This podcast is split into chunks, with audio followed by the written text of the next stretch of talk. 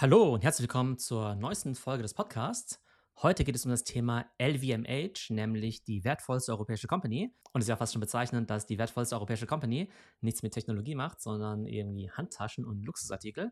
Auf jeden Fall eine super spannende Firma, über die wir auf jeden Fall mal sprechen sollten. Und dazu habe ich heute wieder meine Schwester Tumai eingeladen. Hey Tumai. Hey Theo, da bin ich jetzt ja wirklich gespannt, ob wir eine Folge lang über Handtaschen und Koffer sprechen. Also das ist das, was ich mit Louis Vuitton in Verbindung bringe. Ähm, jetzt als erstes mal LVMH. Ein bisschen sperrig, das zu sagen. Deswegen werde ich jetzt auch weiter Louis Vuitton sagen, was den meisten einfach auch mehr sagen wird. Wofür steht das denn? Genau, also LVMH steht für Louis Vuitton, Moet und Hennessy. Ähm, und das ist ja einfach der größte Luxusmarkenkonzern der Welt. Das heißt, es gibt eben diesen großen Konzern, LVMH. Da fallen dann eben zig Marken drunter. Und Louis Vuitton ist dann eben nur eine Marke davon. Und das so, Ganze ist okay. eben mhm. entstanden mhm. durch quasi den Zusammenschluss damals von Louis Vuitton und dem Unternehmen Moy Hennessy. Und das bildet jetzt eben dieses große Konglomerat ab. Und heute wollen wir darüber sprechen, welche Marken drunter fallen, warum das ganze Ding so erfolgreich ist und warum das überhaupt wichtig ist.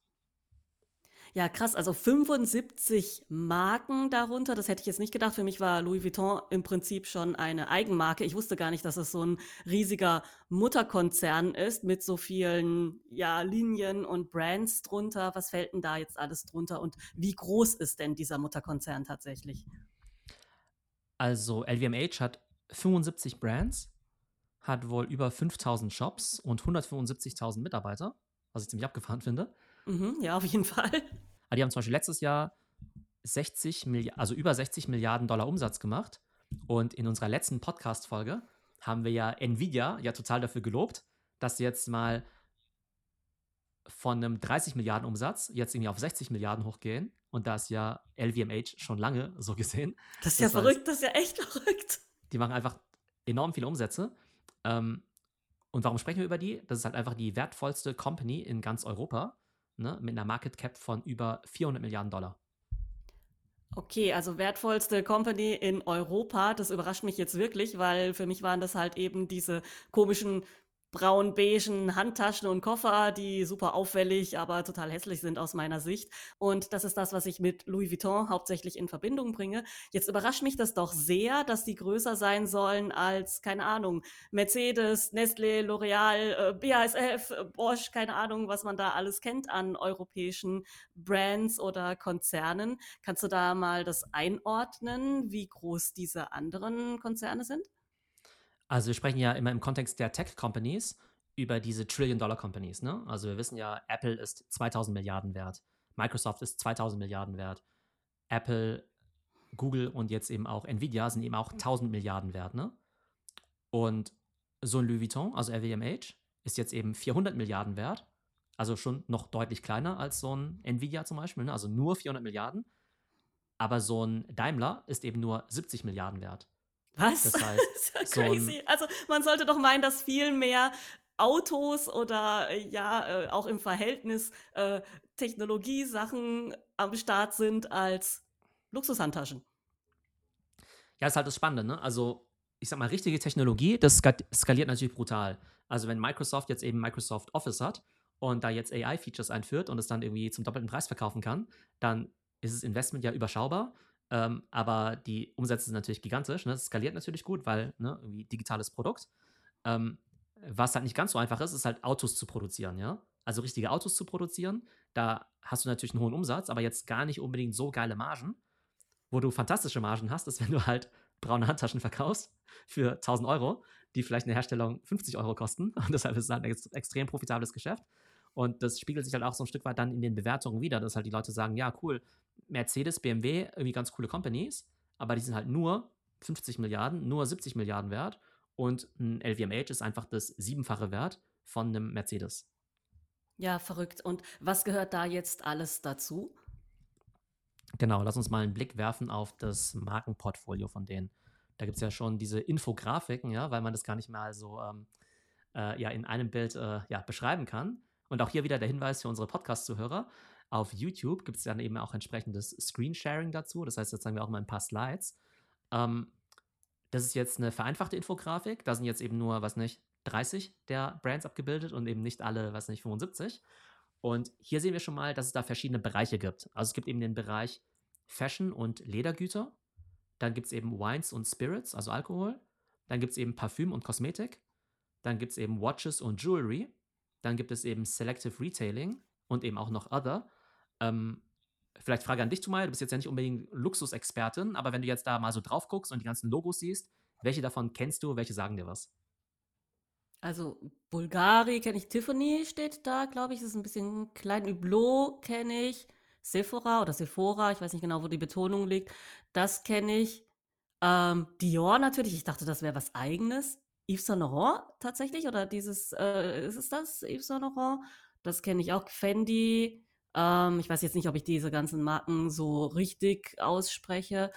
Ja, das sind so die Sachen, die mir jetzt direkt ins Auge fallen, von denen ich bei vielen gedacht hätte, dass es eigene, ja, eigene Konzerne sind oder eigene Brands, also dass die jetzt da drunter fallen. Wurden die aufgekauft oder sowas oder wurden die tatsächlich entwickelt? Ähm, genau, also die meisten davon wurden aufgekauft. Dieser Bernard Arnault, der CEO von LVMH, der ist eben so bekannt als der große Corporate Raider. Das heißt, äh, der geht eben, also, ne, irgendwie, der geht eben rum und kauft dann eben Firmen auf, wo er eben einfach eine Möglichkeit sieht. Vielleicht auch Companies, die zum Teil gerade in Schwierigkeiten sind und dann schlägt er mhm. dann eben so zu und verleibt die sich dann eben ein in seine Riesenimperium. Und ähm, genau, schauen wir uns mal ein paar von den Marken an. Also in diesem Fashion- und Leather Goods-Bereich, da haben wir natürlich Louis Vuitton als größte Marke, dann eben Dior, Fendi, Kenzo, Marc Jacobs, Celine und Givenchy. Ich muss auch immer gucken, da gibt es ja immer diese Memes irgendwie auch auf TikTok, ne? Mm. Wie spricht man diese ganzen Marken richtig aus oder sowas, ne? ja, also das, da bin ich mir auch nicht ganz sicher. Dior, also bei Dior bin ich mir relativ sicher. Genau, das kriegen wir noch hin, genau, oder Celine. Und da gibt es ja immer diese TikToker, ja, diese Franzosen, ja, die dann immer so einen Rappel kriegen, ja, wenn dann irgendwelche Amis dann immer so sagen, irgendwie, äh, Givenchy oder sowas, ja? Und dann mm. immer der mhm. Franzose so, it's uh, Givenchy, it's uh, Givenchy. Bulgari. Bulgari oder sowas, ne? genau. Ähm, aber das sind halt so diese großen Fashion-Marken. Ähm, und Leather Goods, das heißt, das, ja, da ist ja noch Gepäck dabei. Also ich glaube, es ist eine ältere Infografik. Also Rimowa wird ja auch noch dazu gehören. Rimowa kennst du ja auch, ne? Diese ähm, Koffer, die jeder gute BWLer und Unternehmensberater mhm. hat. Ne? Dann äh, über Uhren haben wir, es, haben wir das letzte Mal ja gesprochen, ne? in unserem Uhren-Deep Dive. Und eben Uhren wie Hublot oder Tag Heuer gehören dann eben auch zum LVMH-Imperium. Interessanterweise jetzt aber nicht sowas wie Rolex oder Patek Philippe oder Audemars Piguet. Das heißt, die ganzen tollen Uhrenmarken, das heißt zumindest die bekanntesten, die gehören eben nicht damit rein. Und dann haben wir eben in diesem ganzen Alkoholbereich ähm, die bekanntesten Champagnermarken vor allem. Ja, also sehe ich auch gerade hier Moët et Chandon. Ähm, das wundert mich jetzt auch. Also ich hätte jetzt überhaupt nicht irgendwie auch noch Lebensmittel oder Alkohol äh, in diese Marke verortet. Ähm, genau, also Moët und Chandon, da würden jetzt auch wieder manche sagen, das heißt irgendwie Moet, keine Ahnung. Äh, Moët und Chandon sagen ja die meisten. Ähm, Veuve Clicquot oder Dom Perignon, das sind ja so die bekanntesten ähm, Alkoholmarken, also Champagnermarken. Und dann gibt es irgendwie noch so Ruinard, Hennessy ist, glaube ich, so Cognac oder so. Ne? Ich trinke nicht so viel Alkohol, von daher weiß ich das nicht. Ähm, da gibt es eben noch diese ganzen Parfümgeschichten, ähm, wie jetzt zum Beispiel Christian Dior, Christian Dior Parfums, äh, Guerlain. Und dann gibt es dieses Selective Retailing, das heißt, denen gehören auch Handelsketten. Also zum Beispiel sowas wie Sephora, was ja sowas wie Douglas ist, nur mm, eben in, ja. in, international. Ähm, das sind eigentlich so die bekanntesten. Und deine Frage war ja, ähm, wurden die jetzt aufgekauft oder eben in-house entwickelt? Also die meisten wurden eben tatsächlich aufgekauft, ähm, weil es sich für die meisten Konzerne gar nicht, die sind gar nicht gut darin unbedingt, jetzt ähm, neue Brands zu entwickeln. Beziehungsweise gerade im Luxuskontext spielt ja immer diese Heritage eine große Rolle. Das heißt, ähm, diese, die Kunden, die sind ja nicht interessiert an der Marke, wo irgendwie steht, äh, gegründet, äh, München 2019 oder sowas. Ne? Das ist jetzt irgendwie nicht so spannend. Mhm. Das heißt, es ist irgendwie spannender, ich sag mal, eine heruntergekommene Marke zu kaufen, wo irgendwie steht, bla bla bla, irgendwas Französisches von 1835 und die vielleicht wieder zu äh, altem Glanz irgendwie zu äh, ja, erwecken. Wieder zu beleben, ja. Genau, wieder aufzupimpen. Und das ist dann eben auch das Geschäftsmodell, ne? dass dann eben so ein LVMH eben sagt, hey, hier gibt es vielleicht eine Marke wie Rimowa, ne? nehmen wir die mal als Beispiel. Also Rimowa ist ja eigentlich eine deutsche Company und die kommen ja aus Köln und die waren ja schon immer total bekannt als, ähm, ich sag mal, gute Premium-Koffer, ähm, die halt, wie gesagt, diese ganzen Business-Leute, Unternehmensberater und so weiter alle kaufen.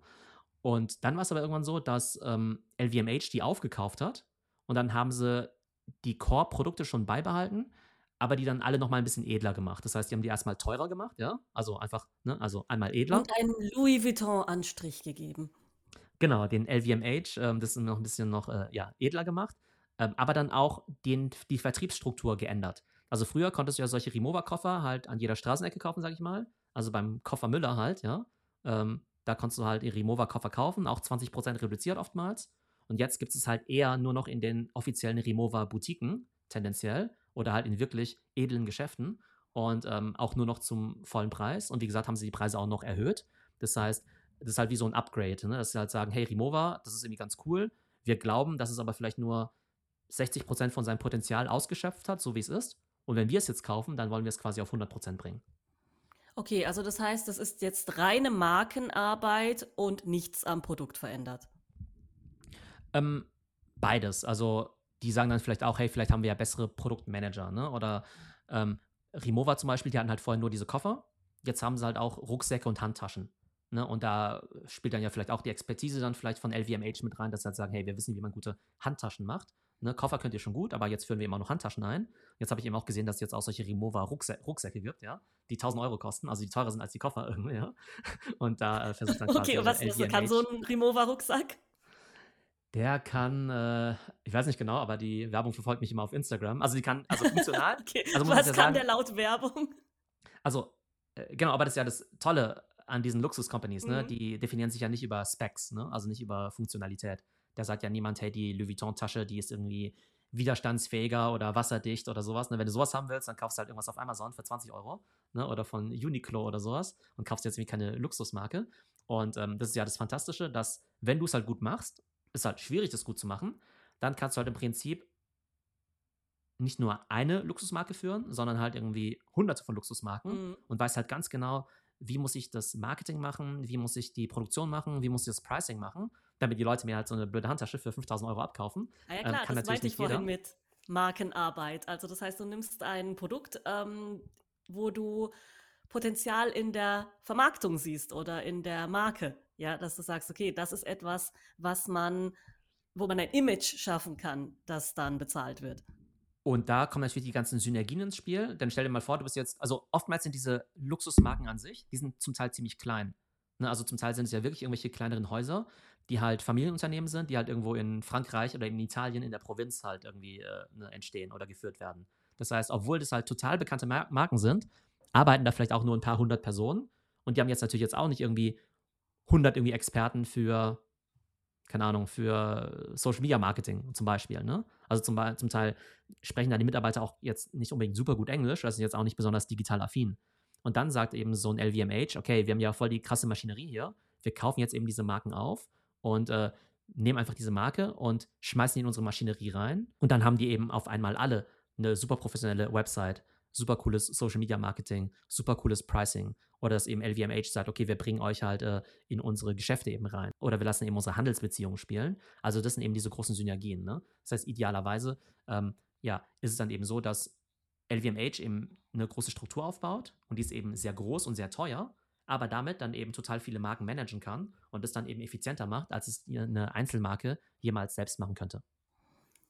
Ja, auf jeden Fall wahnsinnig spannend. Insofern, wie hat das denn alles angefangen? Also hat es tatsächlich auch als kleine Marke angefangen mit diesen beige-braunen Taschen und ist dann zufällig ja groß geworden im Luxussegment und dann und dann hat irgendein findiger Geschäftsführer die Idee gehabt, die erste andere Marke aufzukaufen. Das war dann super erfolgreich und dann ging das einfach lawinenartig so weiter. Vielleicht kannst du das mal erzählen. Also vom Anfang bis zum jetzigen Imperium. Wie kam das denn? Also es gibt ja so richtige Louis Vuitton-Historiker, also davon mich jetzt keiner, die dir die ganze Geschichte bis ins Detail erzählen können.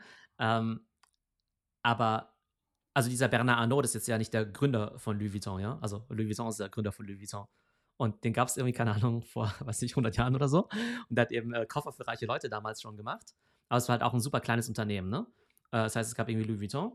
Und ich glaube, dann war es irgendwann so, dass dieser Bernard Arnault da irgendwann mit eingestiegen ist, aber eher als so Investor, ne? Und dann hat er sich da irgendwie die, ja, irgendwie die Macht an sich gerissen. Ich glaube, da gab es auch ganz viele Intrigen. Also ich glaube, da ah, gibt es okay, spannend. Von, von Acquired, also von Acquired, das ist ja auch ein super guter Podcast. Da gibt es irgendwie so eine 10-Stunden-Folge zum Thema LVMH oder sowas, ne? Ja, also vielleicht höre ich mir die mal an, wenn ich mal genau, also wer Zeit da habe. alles drüber wissen will und wissen will, wie das im 19. Jahrhundert angefangen hat, der sollte sich das anhören.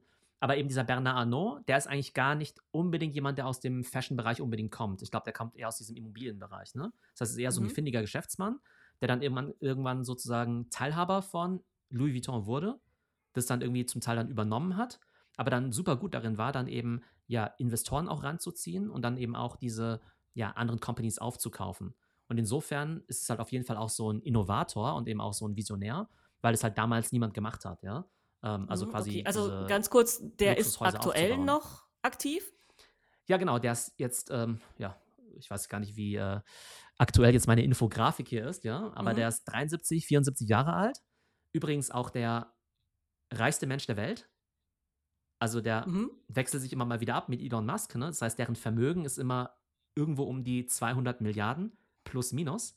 Ähm, aber es halt irgendwie auch abgefahren ist, ne? Weil wir ja irgendwie so Mark Zuckerberg oder Bill Gates oder sowas könnte man sich ja ganz gut vorstellen. Aber nee, dieser Bernard Arnault, dieser alte Franzose, der halt diese Handtaschen verkauft, ist halt hin und wieder mal wieder der reichste Mensch der Welt. Verrückt. Also auch reicher als Ölscheichs und so weiter? Oder sind die gar nicht da drin in dieser Berechnung? Die sind in diesen Rankings nie drin, weil man da ja nie weiß, wie viel Geld die wirklich haben. Okay, alles ja klar, gut. Also es so geht hier so um die üblichen. Verdächtigen. Ja, gut. Genau. Genau, aber das ist halt, ähm, genau, ist halt dieser Visionär und der macht es ja auch schon seit zig Jahren. Das heißt, der hat diesen LVMH-Konzern eben wirklich halt also aufgebaut und dann jetzt eben auch ja quasi diesen Strukturen geschaffen, dass du eben diese ganzen Synergien hast, um dann eben so viele Marken gleichzeitig managen zu können. Und was jetzt halt ganz interessant ist, ist, dass der ja, ne, wie gesagt, jetzt so 73 Jahre alt ist und irgendwann wird er natürlich in Rente gehen und jetzt hat er eben einige Kinder, ja.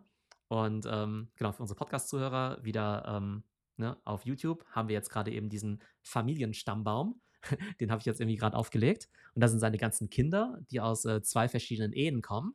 Mhm. Und die positionieren sich jetzt alle gerade so ein bisschen im Familienkonzern, übernehmen da gerade verschiedene Aufgaben. Und da ist natürlich die große Frage, wer wird irgendwann mal in fünf oder zehn Jahren der Nachfolger an der, der Spitze Erbe von sein LWMH? davon.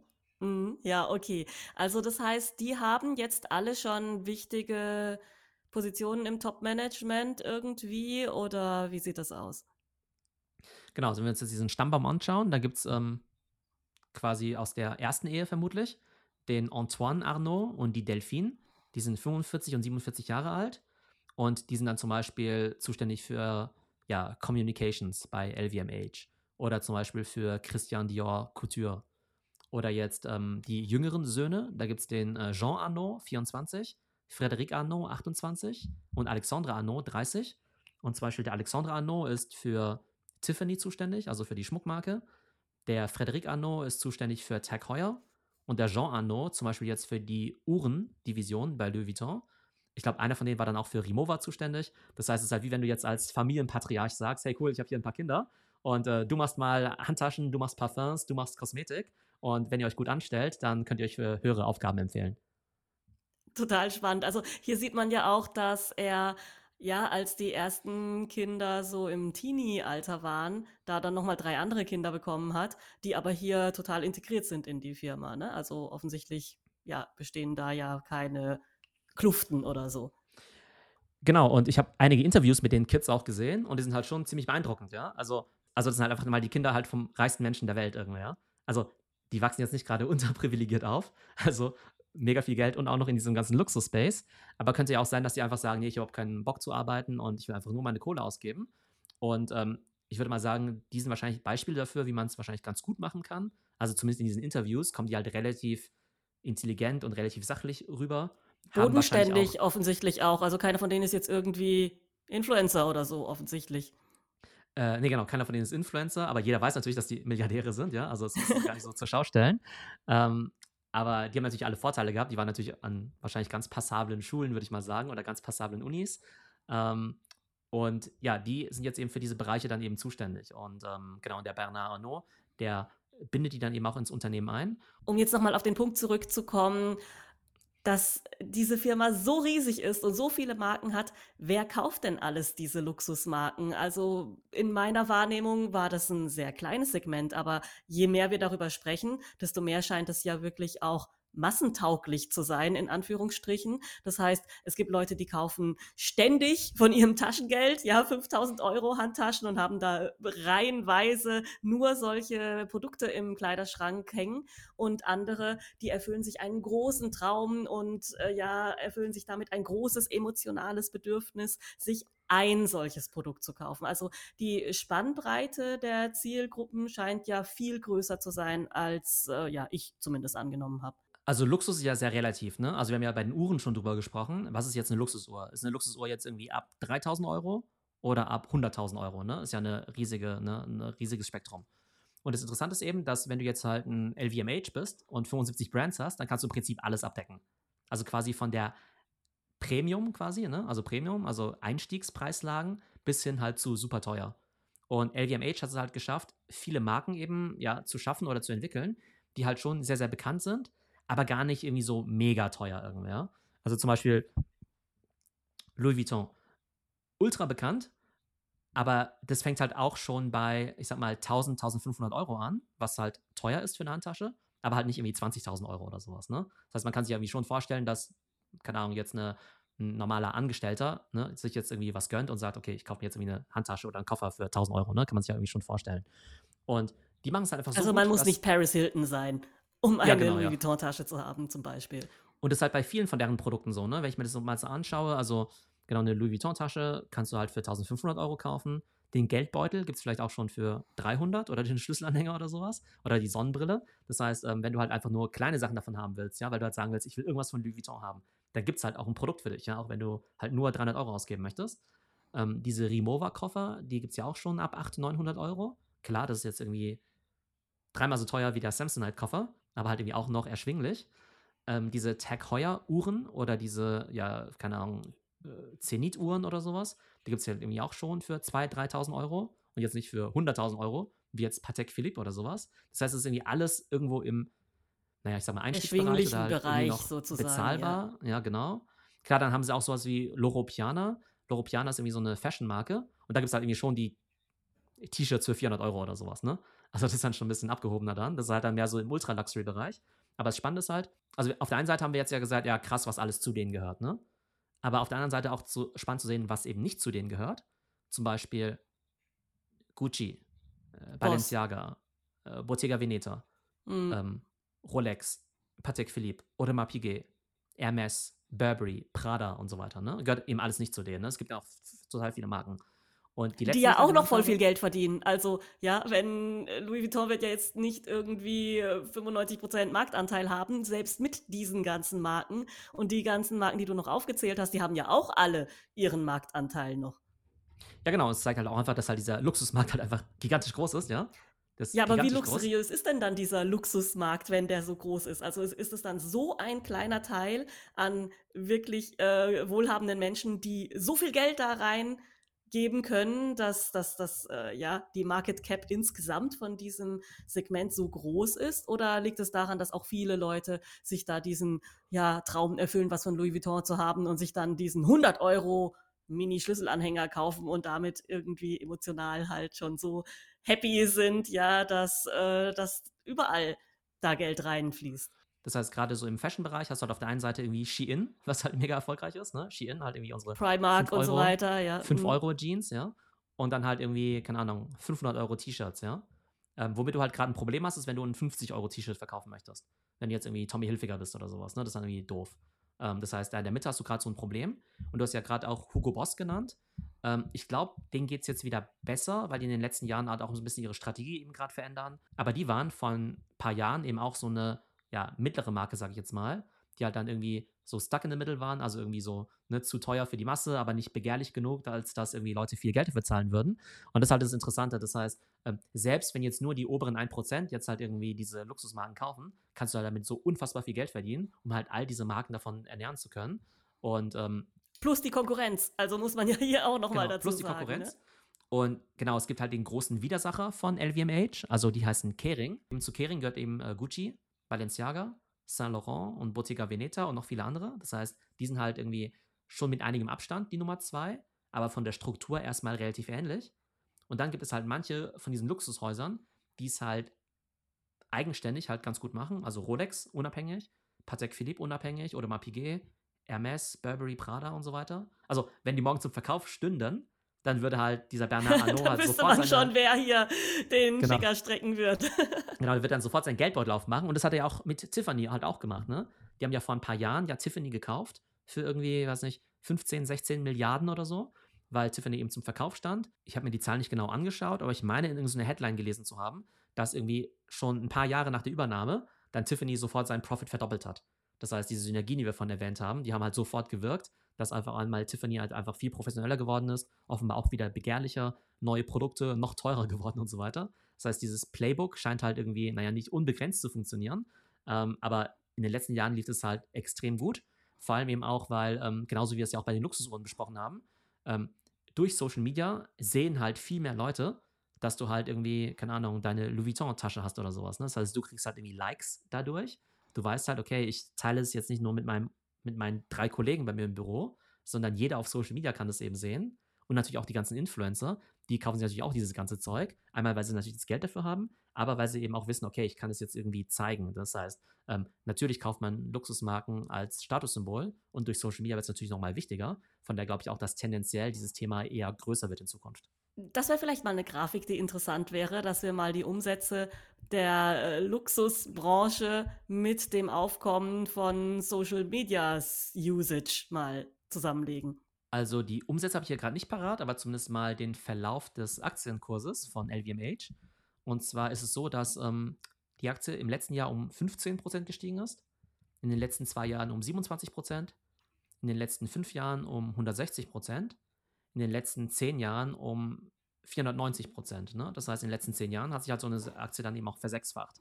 Das ist jetzt nicht irgendwie verhundertfacht, wie jetzt Nvidia oder so, aber so eine Marke performt halt irgendwie um Welten besser als jetzt diese ganzen deutschen äh, Industrieunternehmen. Industriemarken oder sogar Chemie oder Pharma oder sowas. Das ist ja schon ziemlich krass. Würde man ja jetzt nicht unbedingt denken, dass man, wenn man in eine ja, wahrgenommene Handtaschenfirma jetzt sein ganzes Geld gesteckt hätte vor zehn Jahren, dass man es dann doch äh, verfünffacht hätte. Genau, und der Grund ist eben einerseits, weil es eben extrem profitabel ist und weil ähm, gerade die Wachstumsmärkte, also zum Beispiel so China oder auch Russland, ne? also gerade, also Asien ist natürlich total crazy nach Marken, ne? Ja, Die klar, und vor allen Dingen nach diesen alten ähm, europäischen Luxusmarken. Die wollen ja jetzt nichts, was aus China kommt oder ganz neu als Luxusding ja etabliert wird, sondern die wollen natürlich traditionelle Statussymbole einfach haben.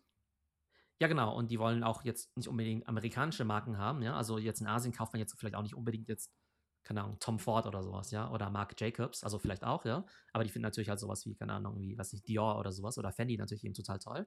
Äh, das ist jetzt aber auch so ein bisschen das Risiko daran, dass ähm, einfach China als Markt so extrem wichtig ist für LVMH, das in den letzten Jahren eben extrem gut gelaufen ist. Aber wenn jetzt zum Beispiel in China die Wirtschaft eben schwächelt oder die Kunden dann vielleicht doch andere Marken spannend finden würden, dann wäre das halt ein riesiges Problem. Ne? Das heißt, auf der einen Seite, glaube ich, haben diese Luxusmarken schon sehr gute Zukunftsaussichten, einfach weil, wie gesagt, durch Social Media und so weiter, die Leute sich halt sehr stark in Richtung Luxusmarken orientieren, ähm, die Leute auch immer mehr über diese Marken dann eben auch wissen und die halt auch so viel ja, kostenlose Reichweite bekommen.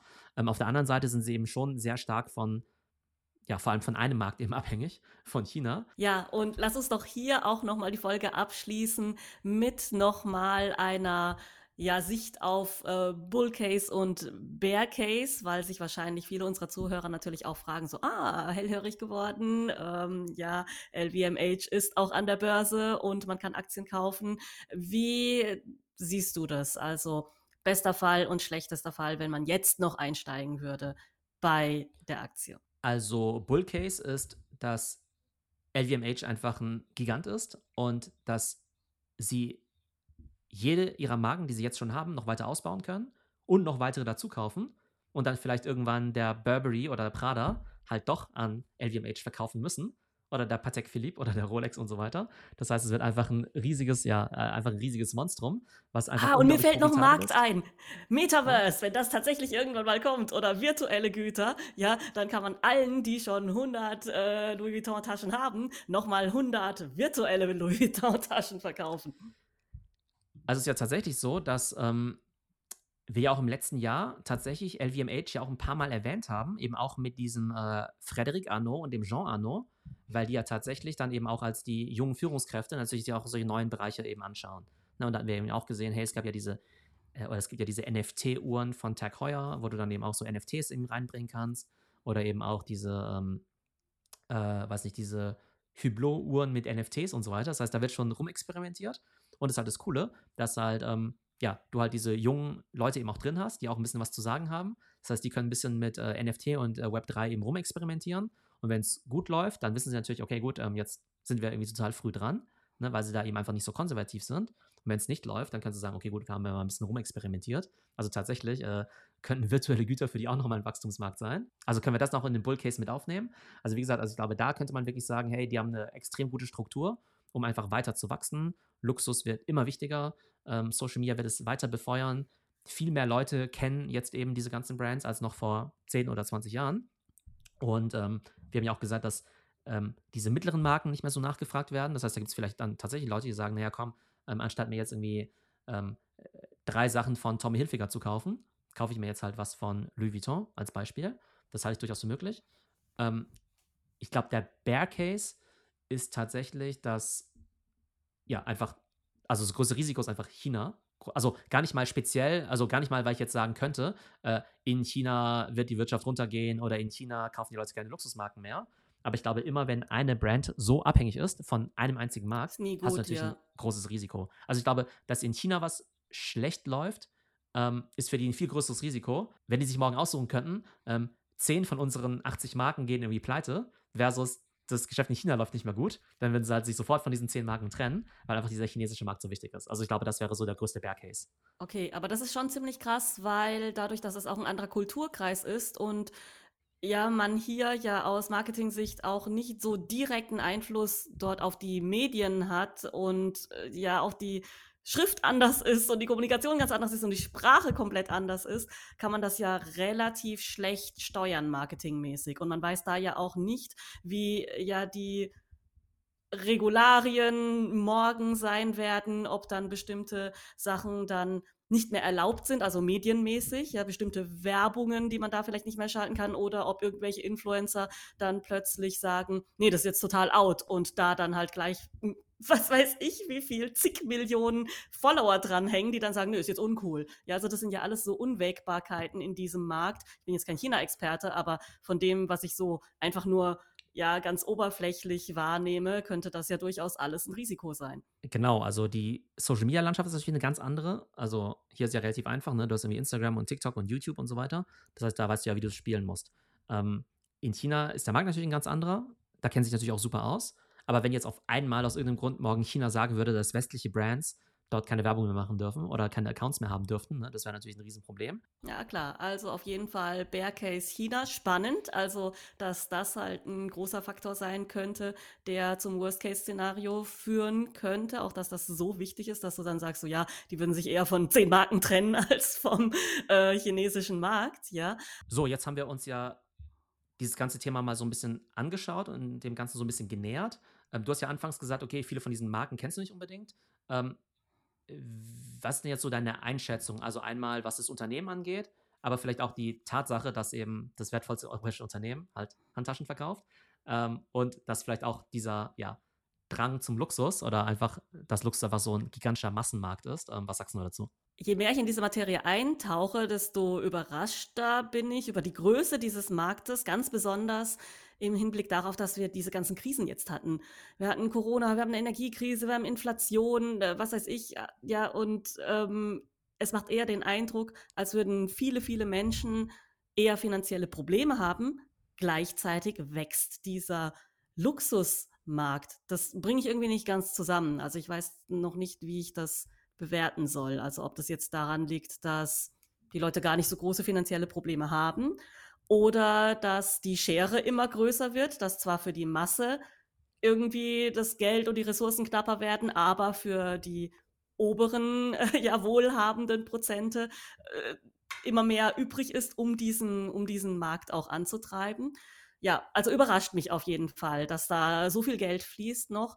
Und ich finde es aber super spannend, da in diese ja, in diese Einzelheiten auch einzutauchen und so viel darüber zu lernen.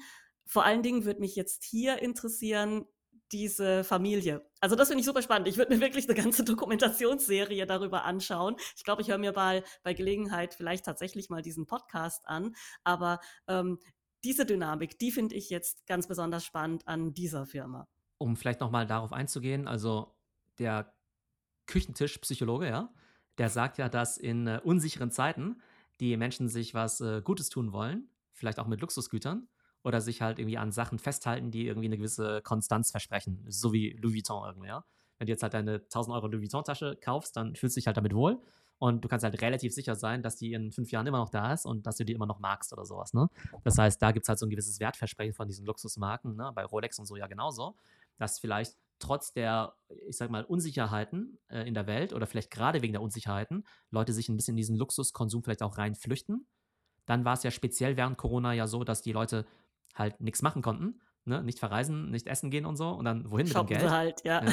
Shoppen sie halt, ja. Kaufen sie halt irgendwie so Luxusgüter und so. Auf jeden Fall, ja.